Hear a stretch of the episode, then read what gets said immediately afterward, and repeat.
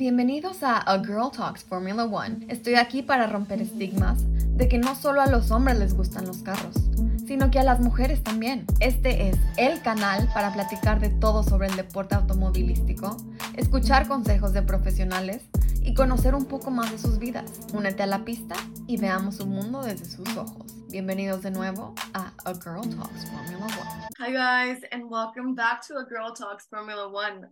With you, Manena Manatu. And today I have a guest for you that I'm sure you're going to love.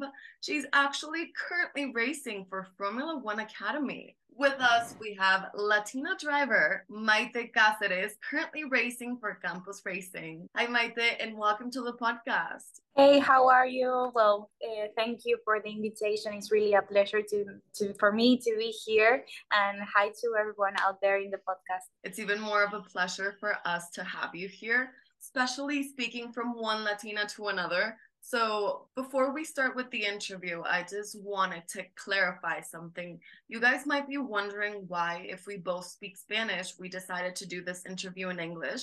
And it was precisely because we want more of you to be able to hear this interview and hear what Maite has to say. So, let's get started, shall we? Yes, so, awesome. You're the only Latina driver in Formula One Academy. And I actually wanted to start with this question from one of our Instagram followers.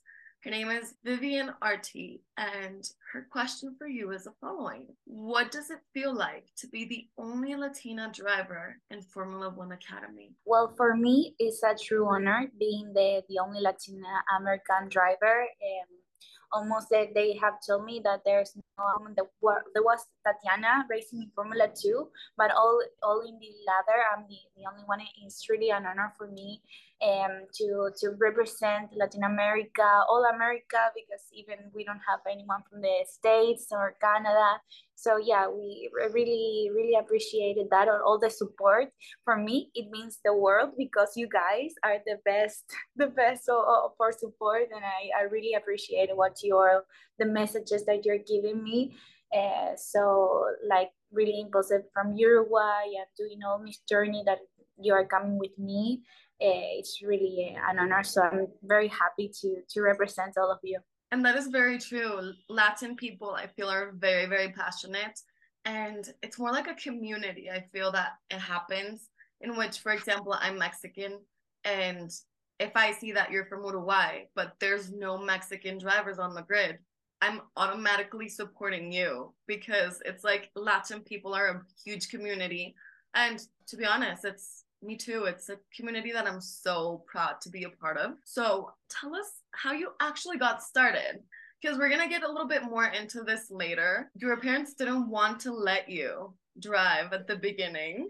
Yes. And it was a Formula One driver that kind of gave you that little push to gain a little bit more confidence and speak to your parents. But when did you start karting?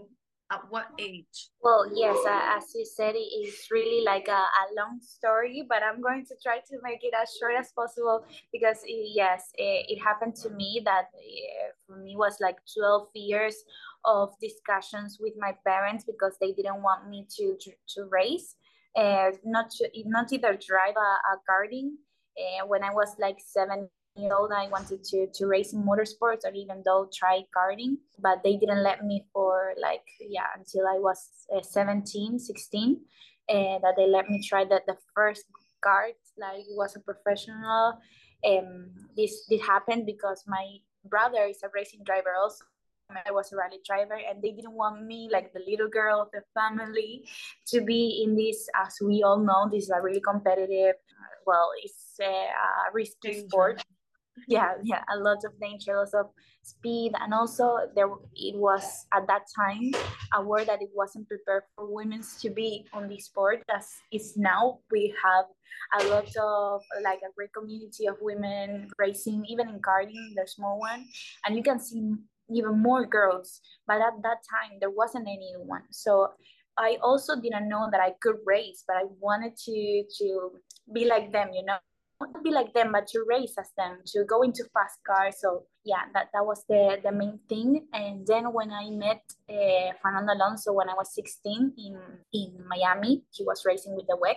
I told him like, I want to do this, but my parents don't let me. And I know I'm grown at like 16 and I want to become professional. And he, he told me like, as always, work hard, uh, keep pushing, working, because if you want this, you're going to achieve it. And but you need to show that you're working hard. And I think if that was like a, a mindset that he put me, like a change of. Yeah, like you of, have to do this or this. Yes, yes, and completely because I was following him and he always worked hard. He's only at late um, working with engineers and I was said, okay, if he's saying that, it's because of a reason.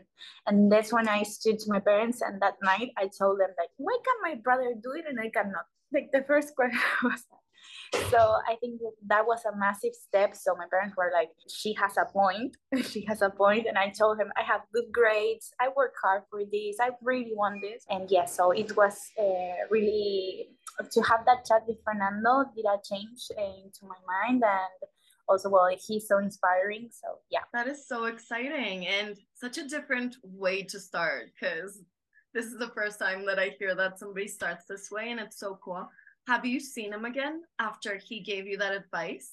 Yeah, yes, I seen him, but I never like had the, the chance to chat again like like this.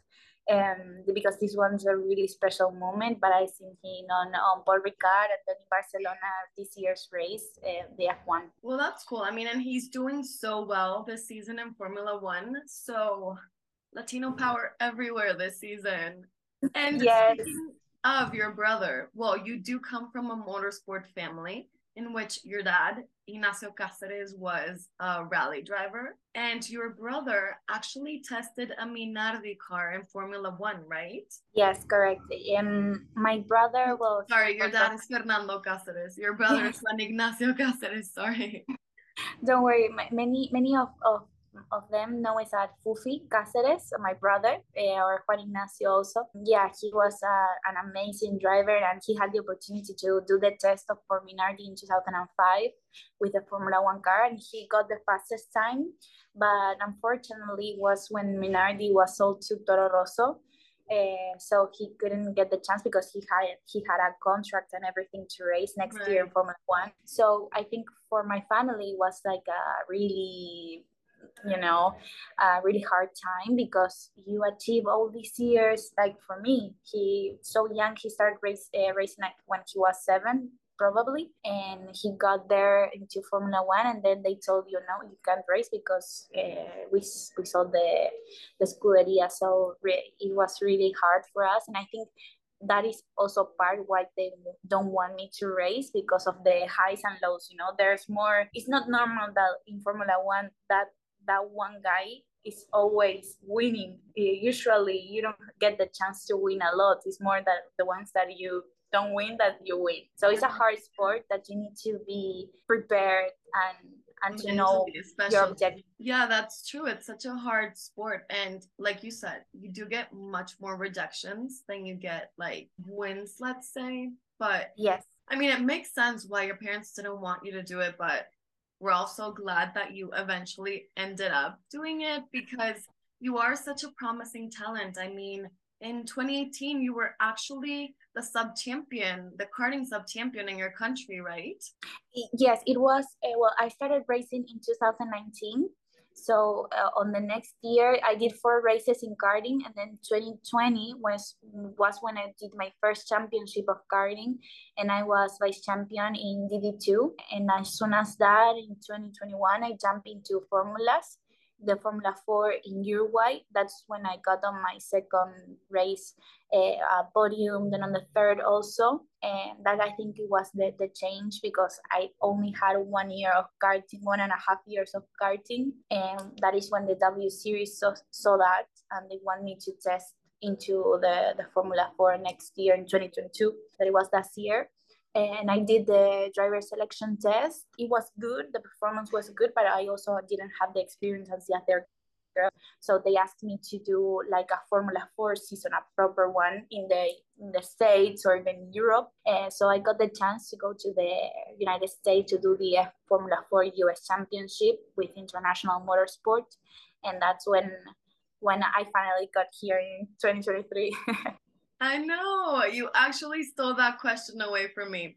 I was actually going uh, to speak about your W series testing in 2022, which is so exciting because you did get to experience a little bit of that category before getting into Formula One Academy. So, before we start getting a little bit into Formula One, I want to ask you the moment I saw that Susie Wolff was going to be, you know, the CEO of Formula One Academy, I think I was the most excited person in the room. and because she's such an inspirational woman, such a strong woman because she seems like such a sweet woman, but with such a strong character. And for me, that's like the perfect combination in a woman, in which you can combine, you know, your masculine energy with your feminine energy. So, have you met her? And if so, tell us a little bit about her. Well, it's exactly like you're describing her. Like, you, I can never imagine like a racing driver with that characteristics. And it was her and uh, when I met her, I, I thought at the beginning she was um, a little, I thought, well, okay, she was going to be a, a little tough, you know, like other drivers that I met, like women. So I was really uh, not not threatened, you know, you know, but I was like, like intimidated. Uh, yeah, yeah, a little nervous. Like, okay, I'm going to meet her, and it was in. Well, we had a meeting in. Uh, okay, we I see her in Red Bull Ring, the the first no the, the second time but the first time was in the test uh, series that we did in Paul Ricard that we did we had a meeting with everyone and she said such inspirational words and he, she told us about her how was her journey and the challenges that she faced because remember that her did all what she did with no help. At that time as i told you there was a, like a world where it was a little bit more uh, sexiest than, than now. And now in youth, we have a lot of open doors. You can see more women into it and a lot of opportunities like we have now with the F1 Academy. But at that time, she, she was really pushing his, herself with all this money in, in, in the formula and then stepping into the Formula One with Williams, doing the, the testing. So it's really inspirational that she in this series and she's not only thinking about now she's thinking into the future you know for the future generation. And i think is that is the most amazing part about this category and me being able to be part in the beginning is it's truly an honor and, and i cannot wait what we can do really. Yeah, and what you said is so true. I remember I heard that her interview for Beyond the Grid in the Formula One podcast, and it was so inspiring because everything you just said, she did everything on her own. She would look for her own sponsors. She would look for her own opportunities. And before Jamie Chadwick, a couple of years ago, she was actually the last woman to do anything regarding Formula One, in which she tested precisely for Williams in 1994. And then thankfully, Jamie Chadwick came. But what is your highest goal that you have in the sport? For me, with without a doubt, is Formula One. Like I cannot think uh, about anything else when I find like a, a goal or, or an objective that I found myself. I know it's tough. I know that we need to make our way. It's not that we are going to have everything like, okay, you enter Formula One with no nothing else. No, no, no. We need to push ourselves. We need to be in the same physical conditions as the, the ones the drivers are here. You need to have the experience and everything. I don't want anything that is going like given to us with no right. effort because there's a lot of drivers that want to be there and they got their way into there. So I think if we had the same opportunities, we can arrive there. So I want to work hard to get there. And yes, for sure, Formula One.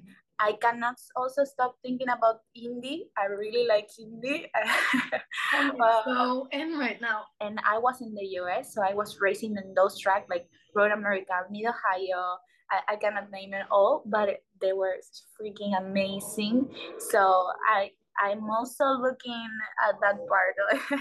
yeah, it's exciting as well. And it's good that, you know, a woman that used to be in a category for women is now in Indy. So she's kind of opening the path for other women from the formula racing environment mm-hmm. to enter Indy as well, right? Of course, and Jamie Chadwick is doing so well in, in Indy Lights, and uh, and I think also being here in Europe is a different level that is the, the highest of all now that I'm experienced that coming from the, the States and from Latin America is really like I'm doing like really big jumps uh, into motorsports, but I, I, am enjoying the challenge. It's really difficult to get the funding, as we all know in Europe. It happens to all of drivers that we come from Latin America. It's like the, the most difficult part, but um, that's why I'm not closing doors, and I have like this objective, and I want to work hard for it, get the, the sponsors, get the track time. That is really important get the experience. Also, this category is bringing us uh, to race in the Formula One circuits, and I think that is is pretty good for, for to get the the experience of these tracks and that I don't know them. 100% agreed. And like you said, you've been through so many jumps so fast and you've been through it all. Like you've raced in Latin America, in the US, in Europe. Like at this point of your career, you're the highest you can be today.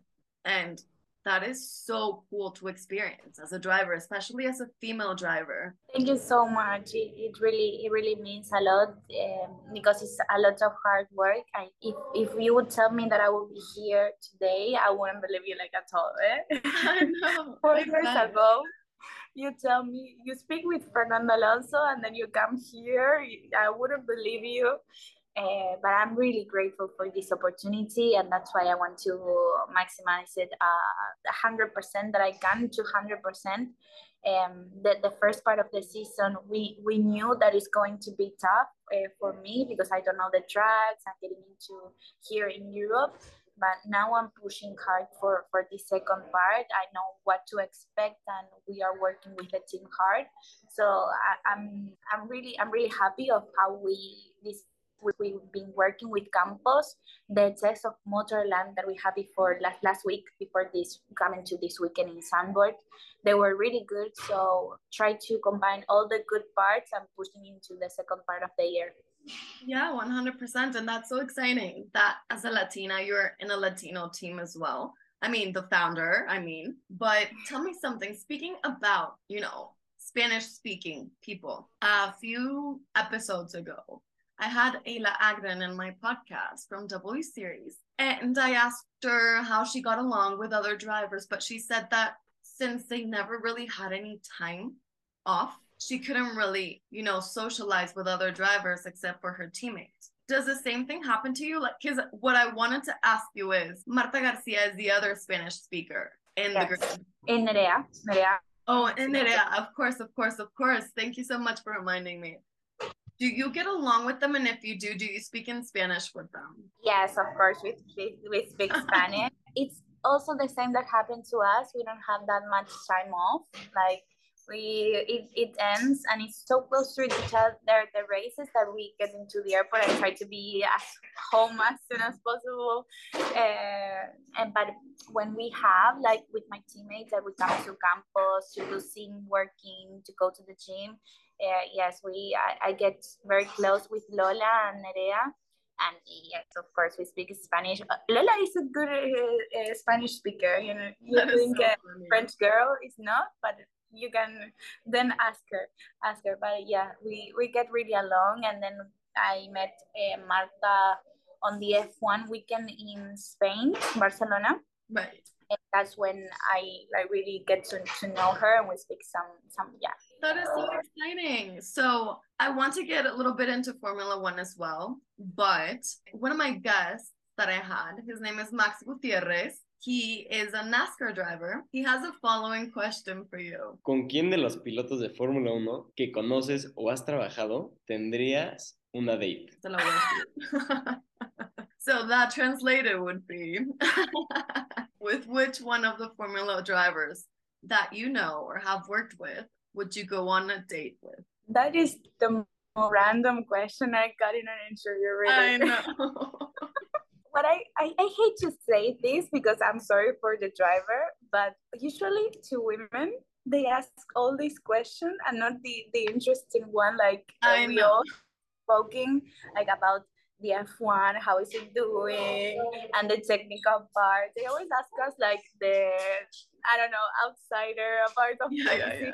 The crush questions, the date questions, the kiss questions. Yes, or some others, eh, the style, or I don't know. This is True. for me. I'm not that girl, you know. not, not not about the style uh, and model things and everything that they They're about the cars. yeah i like the cars i like racing them like uh, they do but just that I, I wanted to do that comment but it's it's something no i think i wouldn't date no no no i i didn't think about it i wouldn't date i just see them as you know racing drivers maybe in another category uh, so you crushed this question. that is so funny, but good answer. So getting now into Formula One. This i have to say i have to add yes, yes. it's difficult to rate to date another racing driver like doing the same things travel all around the world uh, maybe Competitiveness. yes exactly. And then on the same weekend or you go to another place and like this coordination because i live with a friend uh, she's a racing driver also and she's my roommate and we never see each other because once i have a race she's there on the on the flat and then when i'm not racing she's on the races. So I, imagine a boyfriend like that no please Exactly. You would see him like once a year. yeah it's not possible so this season in Formula One, we have had a major comeback from Fernando Alonso. The podium at the Canadian Grand Prix was a legendary podium in which we had Max Verstappen, Lewis Hamilton, Fernando Alonso in it. Checo Perez did really well at the beginning of the season, but we are seeing kind of a monotone season in the sense that Max Verstappen is winning everything. Are you the kind of person that likes to see versatility or that you like to see dominance? I for sure will say versatility like it was in the 2000, well, 2000 no, but a little bit later. What I like to see is good racing. I don't care if the final result is then like, but if it was a, like a good battle, and like the Canadian almost showed like it was going to be a good battle, but it was really the, the race monotone and, uh, and a little bit boring. That that is what I well the midfield was uh, good racing really, but the, the Yeah. three the top if we are talking about, I, I don't care about the almost the, the final result. Obviously, I want to see Fernando Alonso win. We all I think we all want the three. we all want the the thirty, but. Uh, what I mean is, I, I like good battle. I think that is what uh, F1 is lacking. The midfield is really amazing because now you can see like a Williams up there, the Haas, then you have the McLaren that got better, Alpine. So yeah, it, it was really good to see that.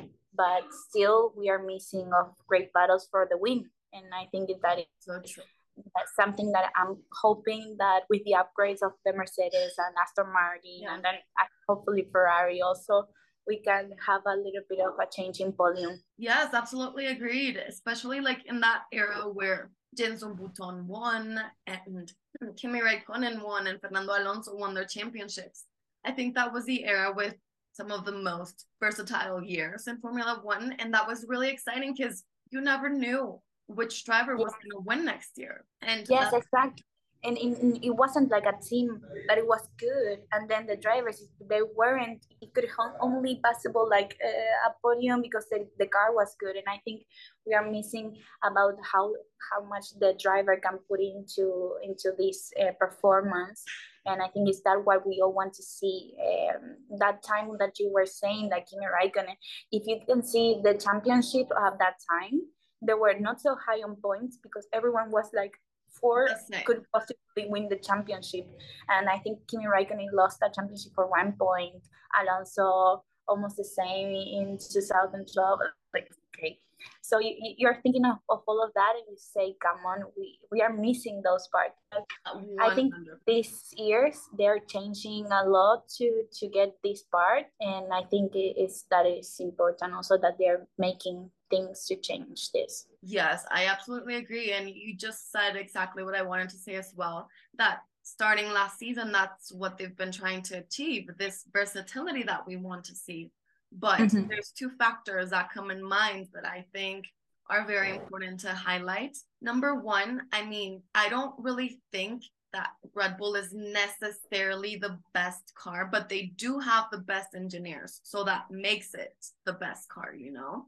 And I think that Max Verstappen, even if you put him in any car, if you put every single driver in a Haas, let's say, Max Verstappen would still beat them all, I think. He, at the moment, is out of this world. He's out of series. And that's something that I think we can't deny. Max Verstappen really is, at least this season, superior than any other driver, I feel, because we have Checo and Max in the same car. And unfortunately, Checo is not performing the same as his teammate. So what, what I want to add, I think yes, Max is on the top of their of his performance, but I think Red Bull has been developing a car for his driving.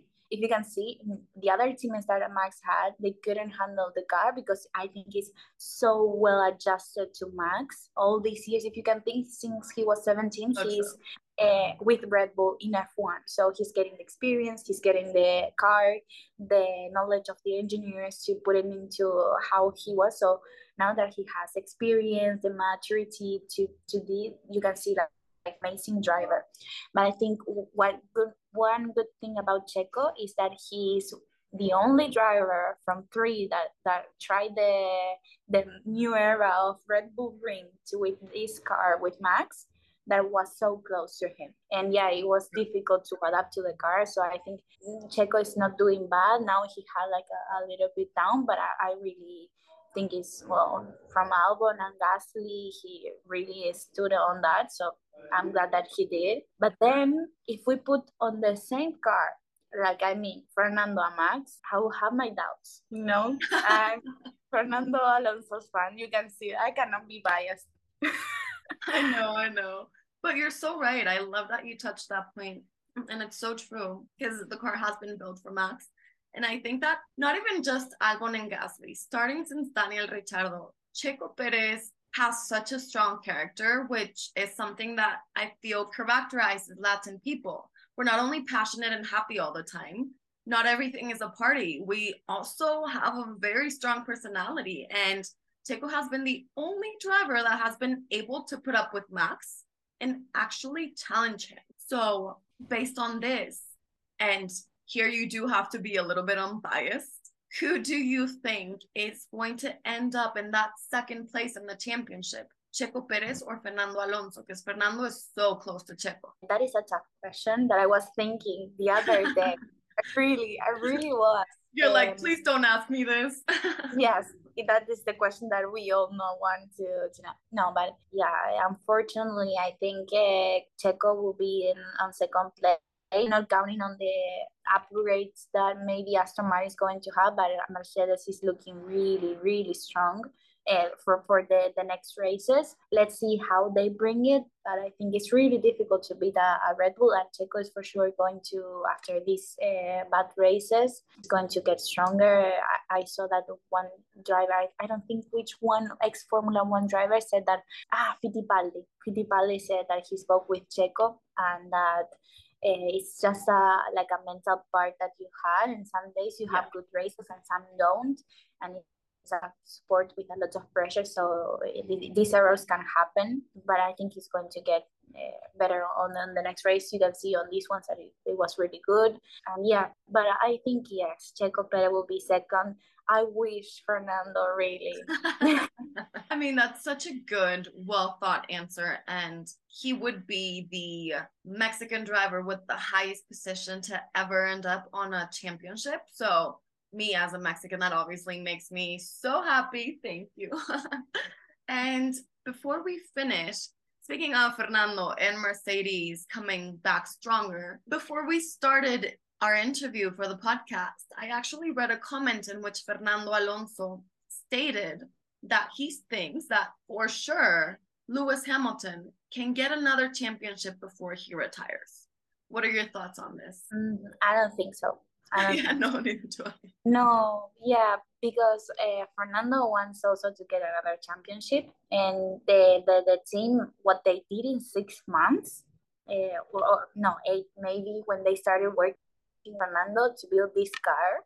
It's like miracle, record time. You True. know, I never seen a, a team, and and I really like watching F1 and, and speak a lot with my dad about it. But we what Aston Martin did in the last year to this is really amazing, and I think it's because Fernando is behind all of this, and he will try to achieve it. So I don't think he will let uh, Lewis to get the championship. You know. I'm not saying that he's not capable, but Mercedes do, they need to do a lot of work. What I'm seeing is in the future the the teams will get more uh, more like equal, like Red Yeah. Bull, Ferrari, Mercedes, and Aston Martin, and maybe other team. Uh, so it will be tougher to get the championship, and whoever gets the championship, I think is going to be driver, not not uh, not cars anymore. That is what I'm seeing in the future, but we don't know. Yeah, that's what we want to see. Driver, Yeah, not the car. True, true. That is what we all want to Yeah. see.